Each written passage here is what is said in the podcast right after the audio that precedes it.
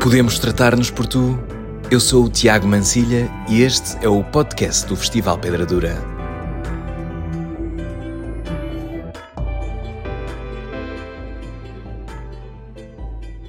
Neste terceiro episódio do podcast do Pedra Dura, voltamos às duplas. Temos connosco Jonas Lopes e Lander Patrick, ou melhor, Jonas e Lander, escrito assim mesmo, como se diz, tudo junto, sem espaços uma união de dois bailarinos e coreógrafos selada a e-comercial.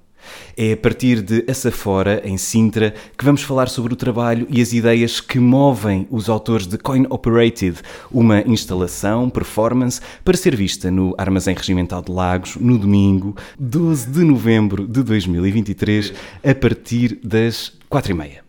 A entrada é livre, mas venham com trocos no bolso, pois uma moedinha de um euro é capaz de vos dar jeito durante a performance. Já vamos perceber porquê. Olá Jonas, olá Lander. Olá, Muito obrigado por terem aceitado este convite para estarem aqui no podcast do Pedra Dura. Uh, a nossa conversa não se vai resumir ao Coin Operated, era bom aqui navegarmos um... Diz, diz? Não, não. Vai? Banda sonora só. Bora. Uh, estava a dizer-vos que gostava de navegar um bocadinho pela vossa história e a vossa história, na minha opinião, começa já com um escândalo. É com uh, este facto. 10 anos. Como assim 10 anos de Jonas e Lander?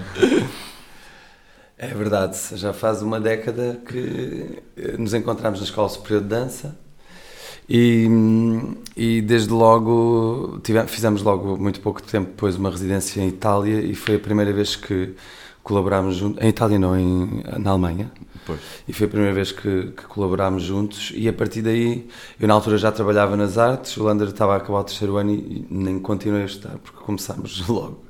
A trabalhar bastante.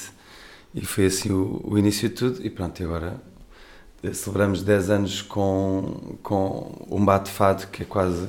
Estamos a fazer também uma pausa de, de co-criação e a seguir também estamos a, a continuar a colaborar na música, ou seja, são 10 anos onde aconteceu muita coisa.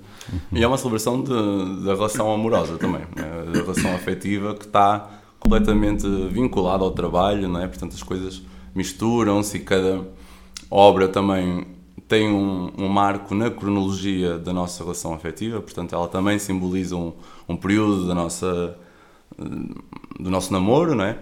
Portanto, ficou assim uma coisa intensa estas, estas, várias, estas duas celebrações que fizemos. Então, antes de irmos à relação, eh, à vossa relação, à relação amorosa, como é que dois artistas se conseguem continuar a nutrir ao longo de 10 anos? Como é que ao longo de 10 anos continuam a surpreender-se um ao outro? Do ponto de vista artístico, atenção. Primeiro, depois podemos ir aos outros. depois podemos ir aos outros pontos de vista.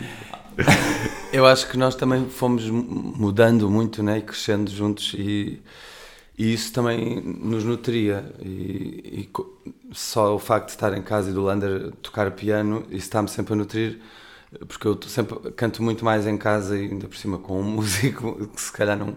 não e isto é um, é um trabalho contínuo, porque o repertório vai mudando, por exemplo, não é? este é um, um dos exemplos. E a criar também, para além de cada peça ter sempre, que nós fazemos, ter sempre um ponto de partida muito diferente o que já nos leva sempre a aprender muita coisa. Uh, nós também estamos já sempre em estados diferentes na vida e a forma como lidamos com as coisas é diferente. Portanto, esse contínuo, essa contínua nutrição acontece assim de uma forma muito natural à medida que o tempo passa e à, medida que experienciamos coisas diferentes juntos e, e que vamos crescendo juntos. E apesar de termos est- estes hum, gostos em coincidência, não é? Estas relações com a música, com a dança, etc. Temos abordagens hum, que têm as suas diferenças e elas desafiam-se também. E nesse desafio acabamos por encontrar coisas que são novas, tanto para ele quanto para mim. Então, do, do alto, vamos agora pensar do alto dos vossos 10 anos de carreira, de trabalho, do alto. Do alto do vale. do, alto, desses 10 anos, se já fizessem, já pudessem ser assim autores de um, de um livro de cartas, cartas a um jovem poeta, ou cartas a uma jovem bailarina, cartas a uma jovem coreógrafa, se fizessem um, um, uma- um diálogo com alguém que estivesse agora a começar esta carreira, a entrar, o que é que diziam? Ufa. É difícil.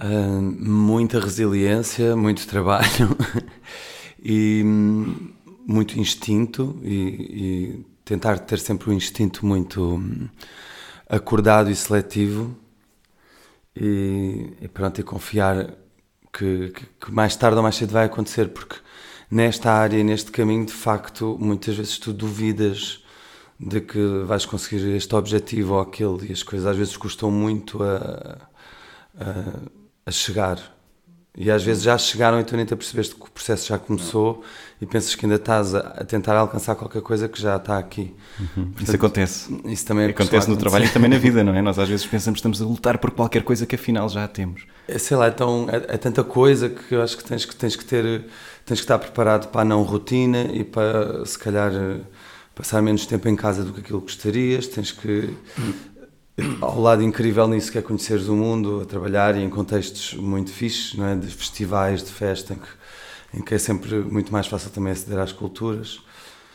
Há tanta coisa que se pode dizer, cuidado com o ego, é. há tanta coisa que se pode dizer a alguém que, se, que quer fazer caminho nas artes, porque é realmente uma vida muito atípica e tens que estar preparado para o positivo que isso tem e para o reverso da moeda também, que também tem sangue, suor e lágrimas pois. e drama. É giro teres, teres dito isso, cuidado com o ego. Como é que vocês lidam com os, com os egos um do outro? Qual ego? Não tem. não há. Tá não são divas, não há divas, nesta, não há divas nesta dupla. Quem é que é mais diva de vocês os dois? Quem é que tu achas? Não sei. És tu a responder esta pergunta, Tiago. É porque eu não, um espelho. Eu não, eu não vejo. eu não vejo, eu não vejo um lado diva em vocês, por isso é que estava a perguntar. Não vejo nem num nem noutro. Então se calhar não há uma diva nesta história. Então, não, mas há, por acaso há. Ah. a verdade é que há. Quem é? Queremos. Vamos dizer ao mesmo tempo? Um, dois, três. Jonas. Uau, estamos tão conectados. Isso, isso, é o que vocês acabaram de fazer, uma trend de YouTube e de TikToks, que é pôr os casais a tentar responder a perguntas. Ainda, ainda, acho que ainda não é, ainda não é aqui a onda do, do Pedra Olha, Dura. Ou já como é? é que é? Descer, vamos descer o. In... Não, peraí, isto, é, isto, é, isto, é, isto é um final. Para subir, vamos descer a qualidade. a qualidade. para subir o interesse. Exatamente. É e estamos agora no início da nossa conversa. Estamos no início. As audiências já estão a subir, de repente. As pessoas já estão neste momento a partilhar com os amigos. Vejo o algoritmo todo. Passa o link do Spotify, passa o link do Apple Podcast.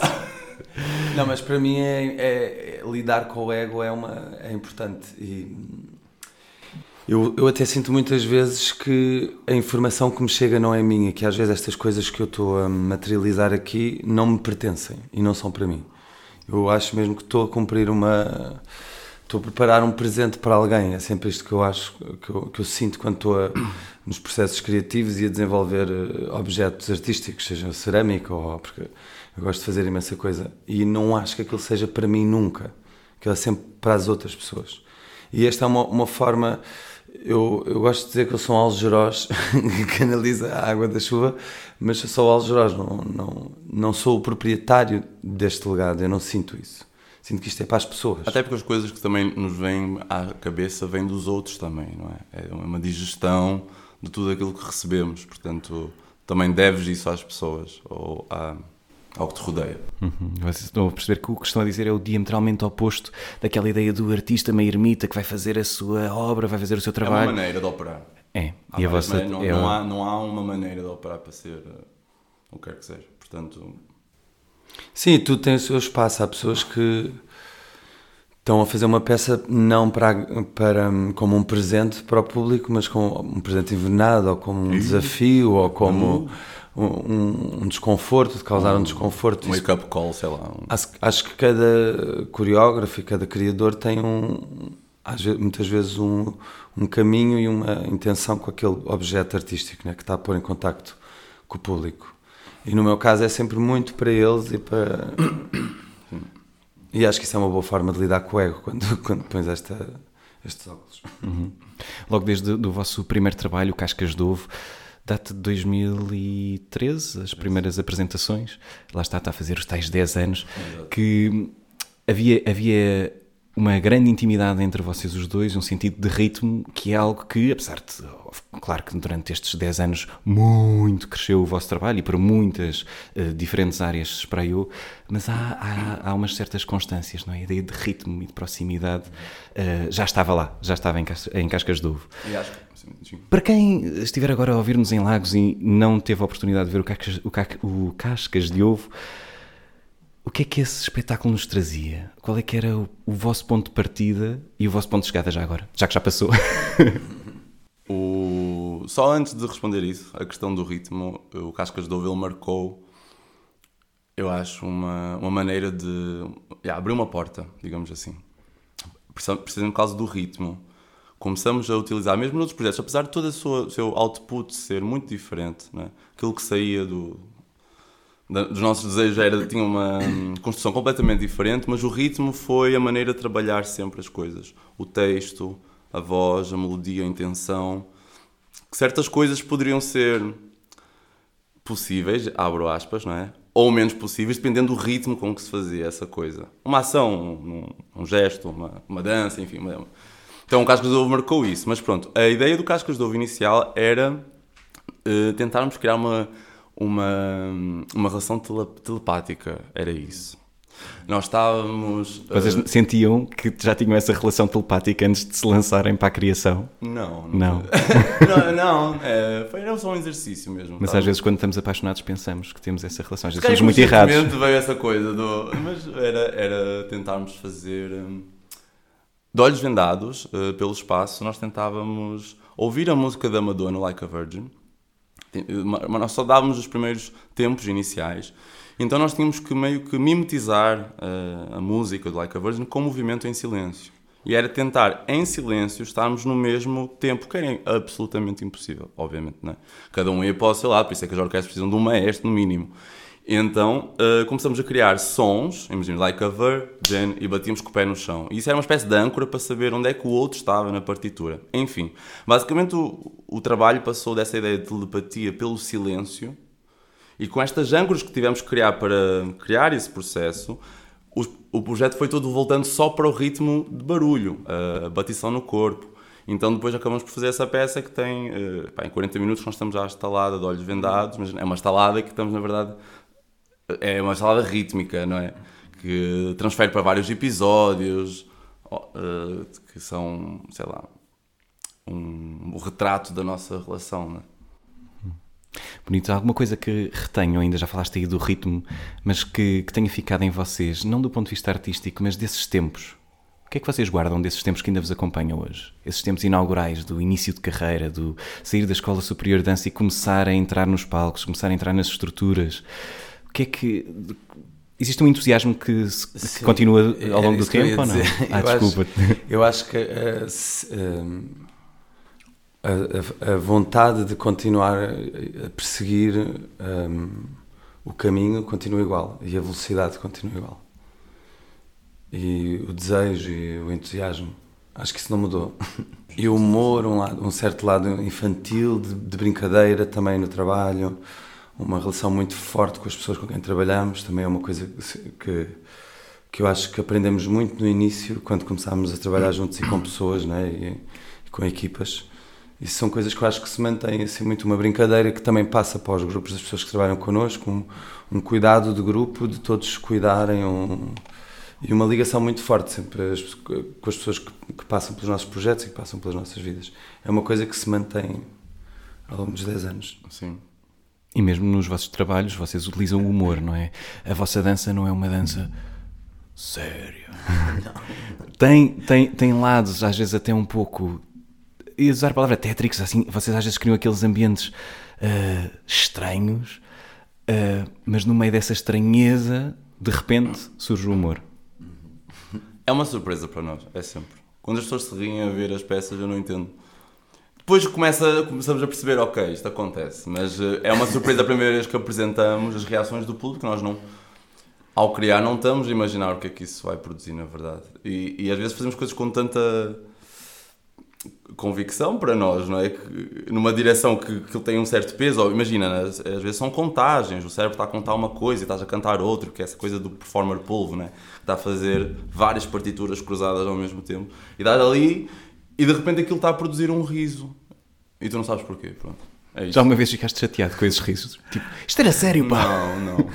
Às vezes quando nos dizem que a peça foi engraçada, é, às vezes cómica, sim. foi muito cómica.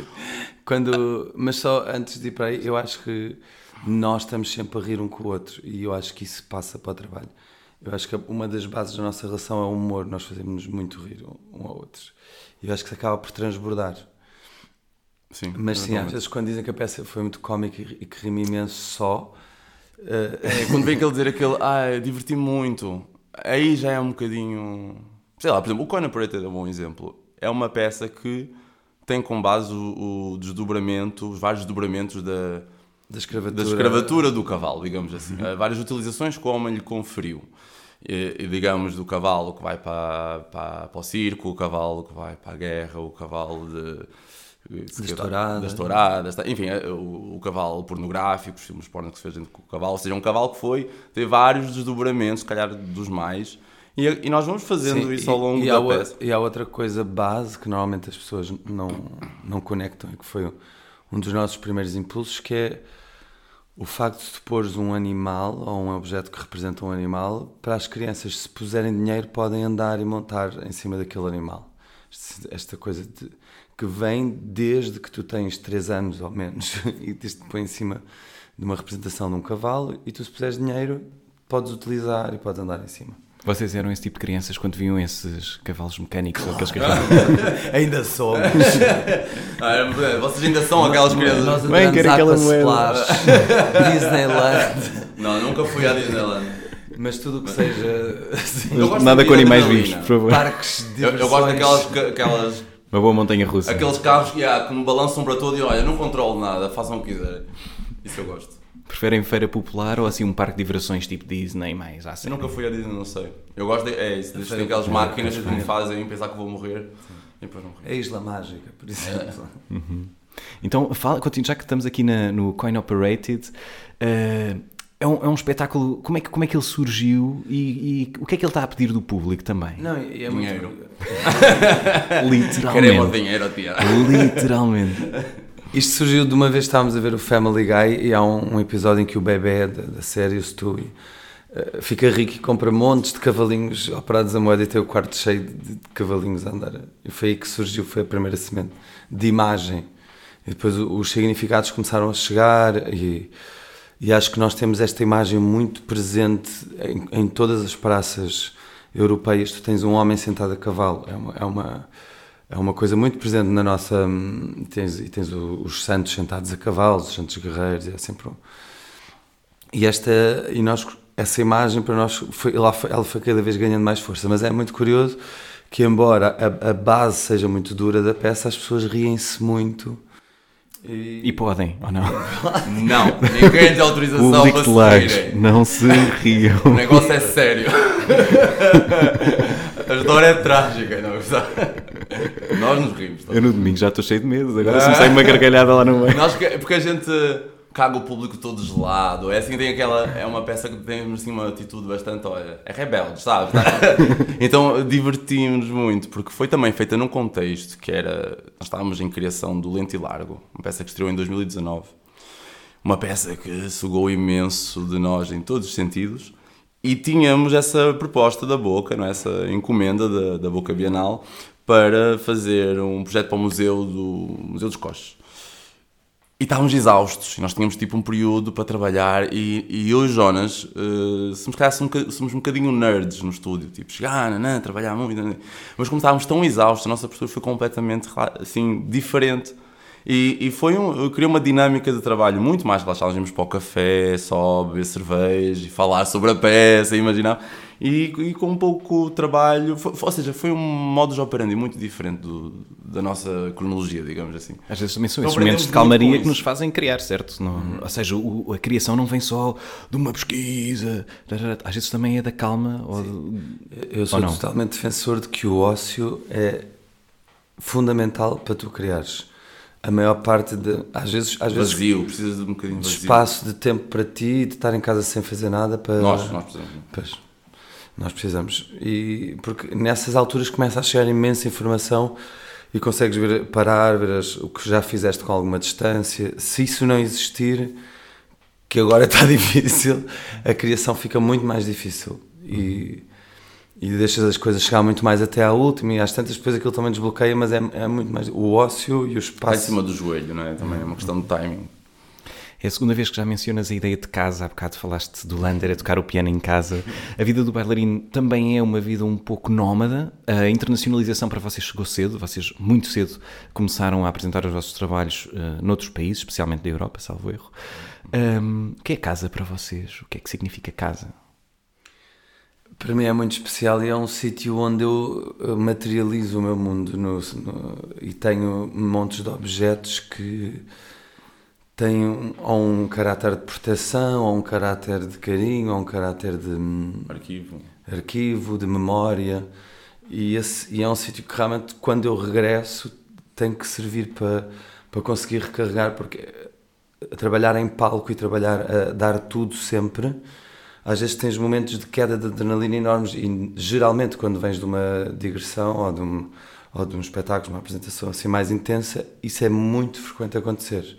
E a casa é o sítio para isso acontecer e para tu recuperares e recarregares. Tem que ser esse sítio seguro que agora não é e está em obras. Eu, eu sinceramente não sei o que é, que é casa, é muito difícil. Nós, olha, vivíamos três anos numa autocaravana, uhum. estacionados em Belém, não sei onde, várias vezes que a autocaravana estava empenada e, e a nossa casa era um mecânico que estava lá a caravana, portanto, portanto estava a nossa casa ali. Uh, Disseste depois... isso muito rapidamente, mas bora só voltar a repetir. A vossa casa era uma autocaravana. É, foi lindo. Literalmente.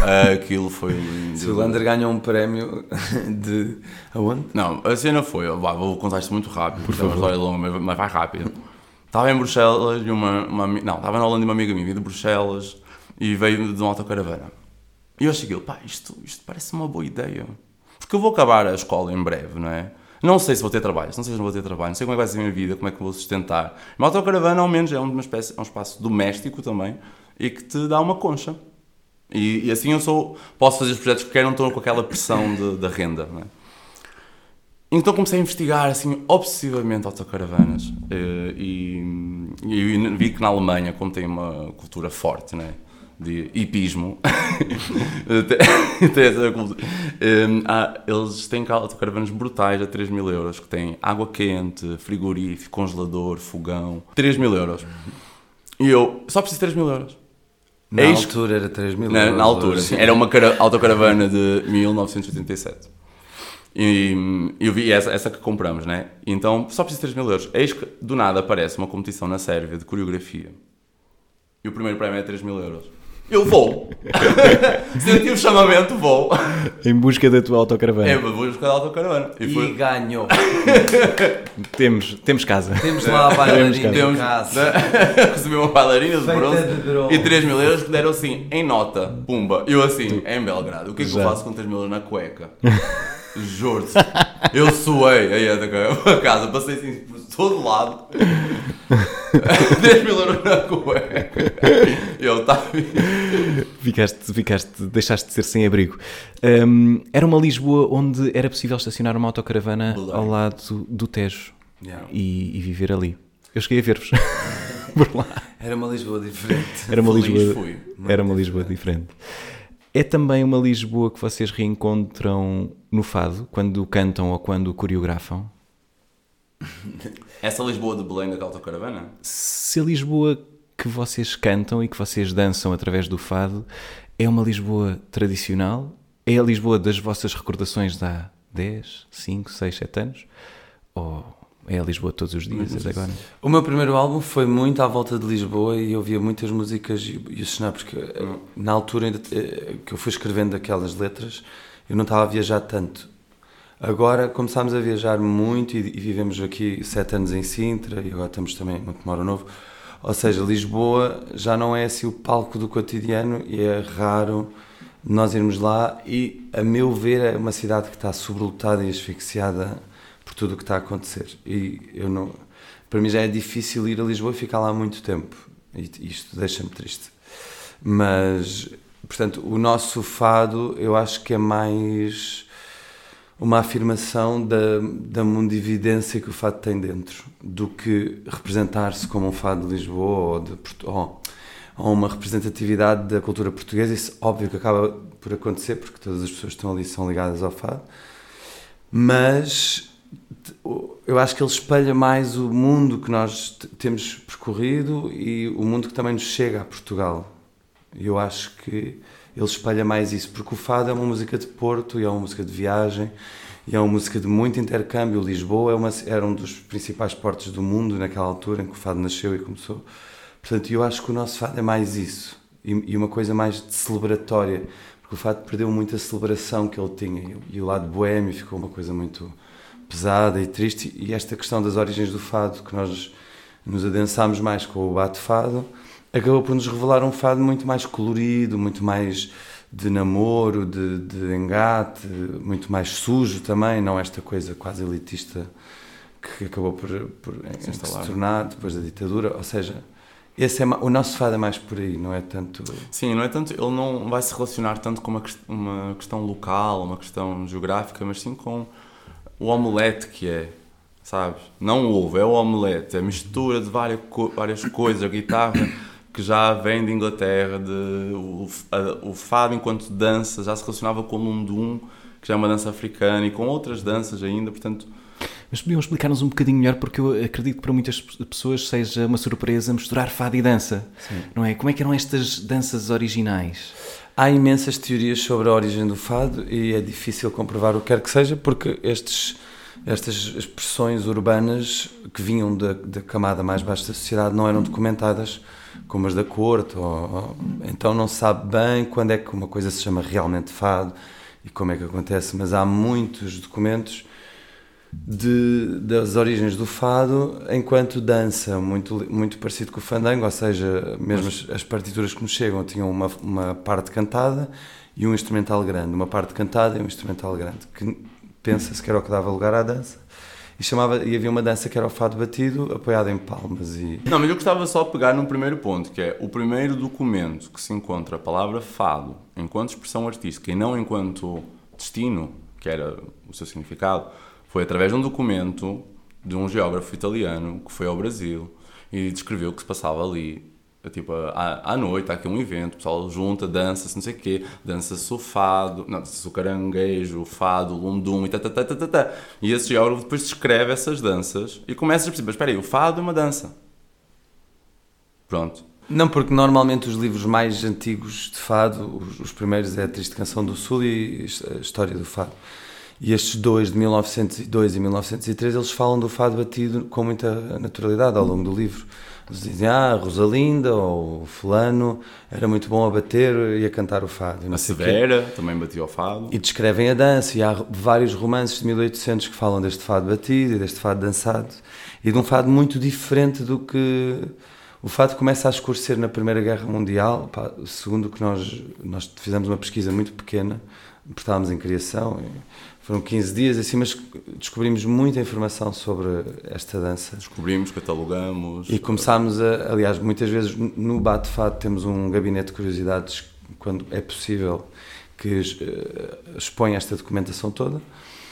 E há um fado que ainda persiste hoje em dia, que é o fado Kisama, de, de, que é um distrito do Rio de Janeiro, onde eles ainda batem palmas e sapateiam muito idêntico às, às descrições e, e, é muito curioso de repente estarmos num ah, país desculpa, que tem esta história de amnésia coletiva de um povo que esqueceu a dança ligada ao fado, que é a música que nos representa, não é? Exercício de imaginação. Se não tivéssemos esquecido essa dança, como é que Exato. seria Portugal? E porquê é que isto aconteceu hum. e como é que isto não acontece em quase mais lugar nenhum, não é? O flamenco isto não aconteceu.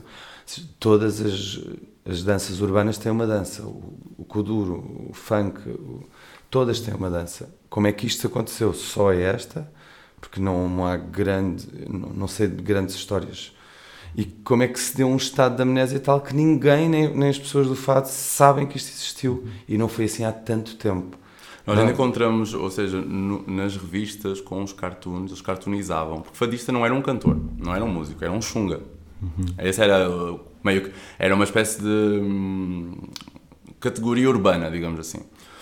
Então, dizer que alguém era um fadista podia ser um insulto. E vários cartoons de, do rei, uma maneira de, ridicularizar. de ridicularizar, exatamente, ridicularizá-los era uh, desenhando-os a, a, bater o fado.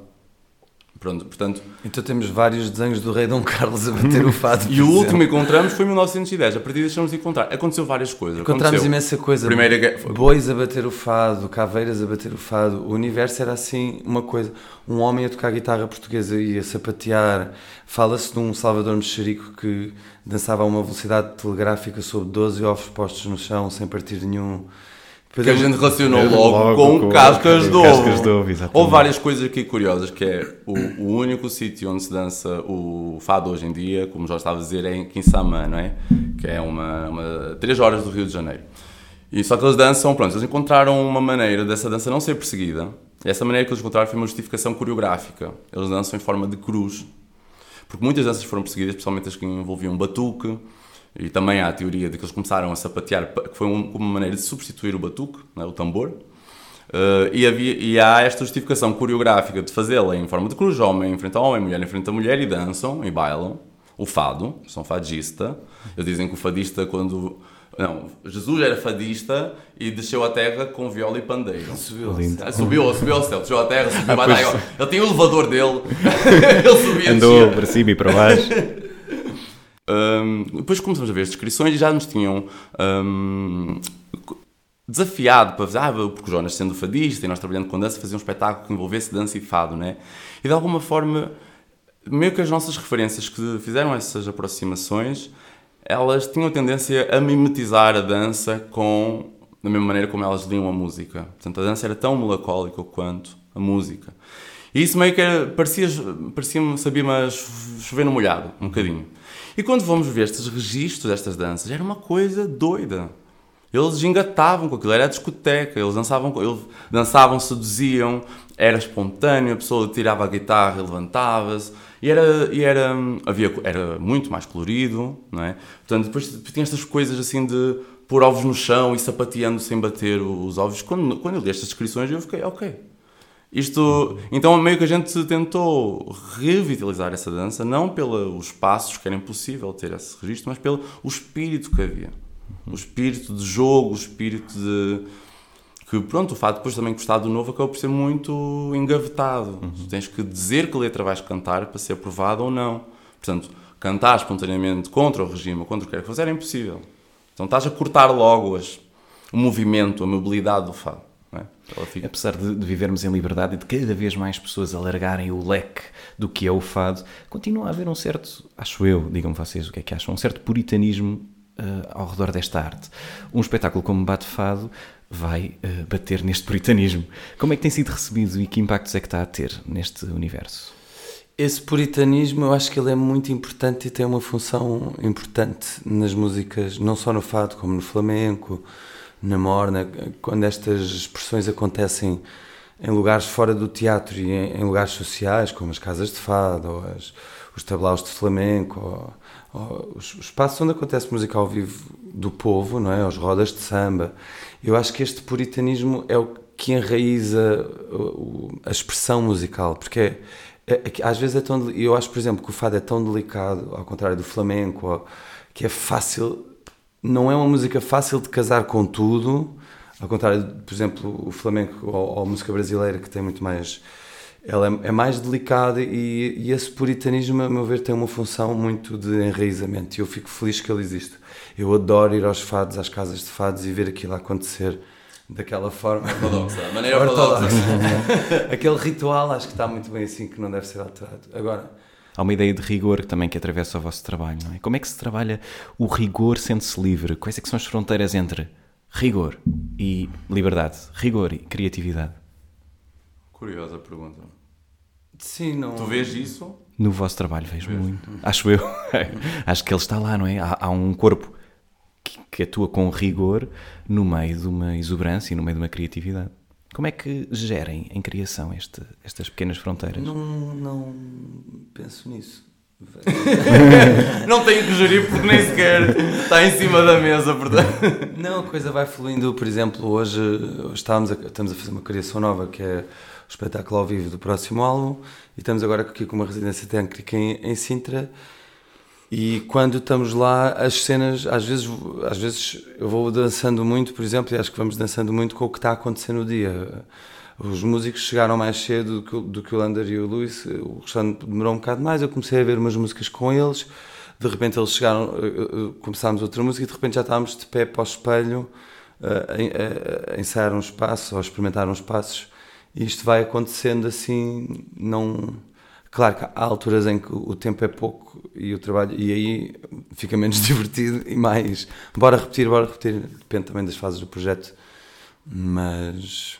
Eu, eu acho que nós também temos uma. Hum, há esta coisa, não é? De que. Bah, por exemplo, bah, vamos assim, a Escola Superior de Dança, não é? A escola era separada por três níveis. Vai, tem o, o primeiro o primeiro nível, o segundo e o terceiro. O terceiro acho que era o mais alto. Que... Ou seja, os alunos eram divididos pelas suas aptidões técnicas. E havia esta, quase esta nuvem de que havia. De dança clássica. Técnica de dança clássica, sim. Ou moderna, pronto. Mas, mas seria mais. Ou seja, o 3 seria o nível que tem as pessoas com mais aptidões, o segundo menos e o primeiro menos. E normalmente havia esta ideia, meio que estava, era quase unânime, de que a criatividade estava na, no primeiro nível mais e a execução e o rigor neste. E eu sempre achei esse, esse, esse divórcio estúpido. Não é preciso. Uma coisa não tem que matar a outra. É, ou seja, eu gosto de me relacionar com a técnica e com o rigor técnico, mas não para ser escravo desse rigor técnico. É para usá-lo como mais uma ferramenta. Então, ou seja, não sei se está a responder à ah, pergunta. Está, está, está a ir lá. que, que que, não sei, isso, era, isso está instituído mesmo como sistema. Se a escola divide assim os alunos através desses, desses critérios, é porque já está é, como. Já agora fiquei curioso, há preconceito entre alunos. É, é Os que estão no, no 3 serão os melhores, entre aspas, e os, uns piores. Ou seja, há, há, há maldade Façam fofoca agora. Opa, não, Ou não? não Ou há boa onda? Não, já não tem nada a ver. a minha turma. A minha turma eu estava no nível. Oh, então isso não tem gra... Isso não vende. Adorar a turma não vende. Agora queríamos. Eu já tinha o pezinho todo ah, okay. já, já, já me responderam à pergunta. Pela... só, só, por esta. Só por esta.